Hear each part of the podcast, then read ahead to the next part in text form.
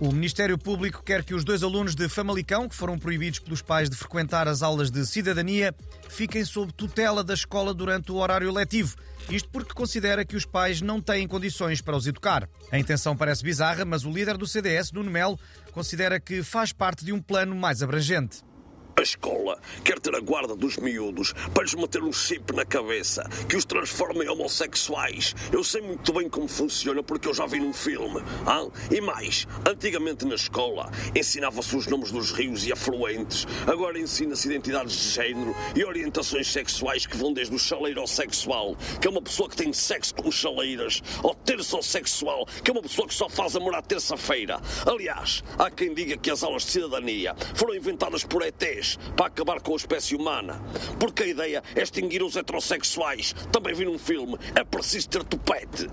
Ao que o Portugalex apurou, o Ministério Público deverá apresentar uma outra proposta. As crianças ficam com os pais às terças e quintas e com o Estado às segundas, quartas e sextas, dias em que o Ministério Público deverá levá-los à natação e ao judo. E o Portugalex voltou a fazer serviço público para ajudar o governo a decidir se o novo aeroporto de Lisboa vai ser Portela mais 2 ou Portela menos 1 Pedro Nuno Santos. Lançámos um referendo nas nossas redes sociais e os portugueses decidiram. Vários ouvintes concordaram com a nossa sugestão. O novo aeroporto de Lisboa devia ser em Canas de Senhorim, mas o ouvinte Nuno Ricardo Agrela considera que cada pessoa devia ter o seu próprio aeroporto. Rogério Gonçalves acha que devia ser em Olivença para recuperar o que é nosso e o ouvinte Pedro Mendonça defende São Jorge da Mornhanha.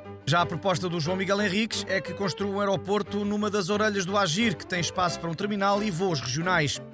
Muito obrigado a estes e a todos os ouvintes que participaram. Vamos enviar estes resultados ao Primeiro-Ministro para ver se a coisa anda mais depressa.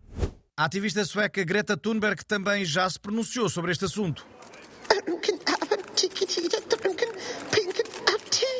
Greta Thunberg está a dizer que Portugal devia aproveitar esta oportunidade para acabar com os aeroportos. Quem quisesse viajar devia fazê-lo sempre de trotinete.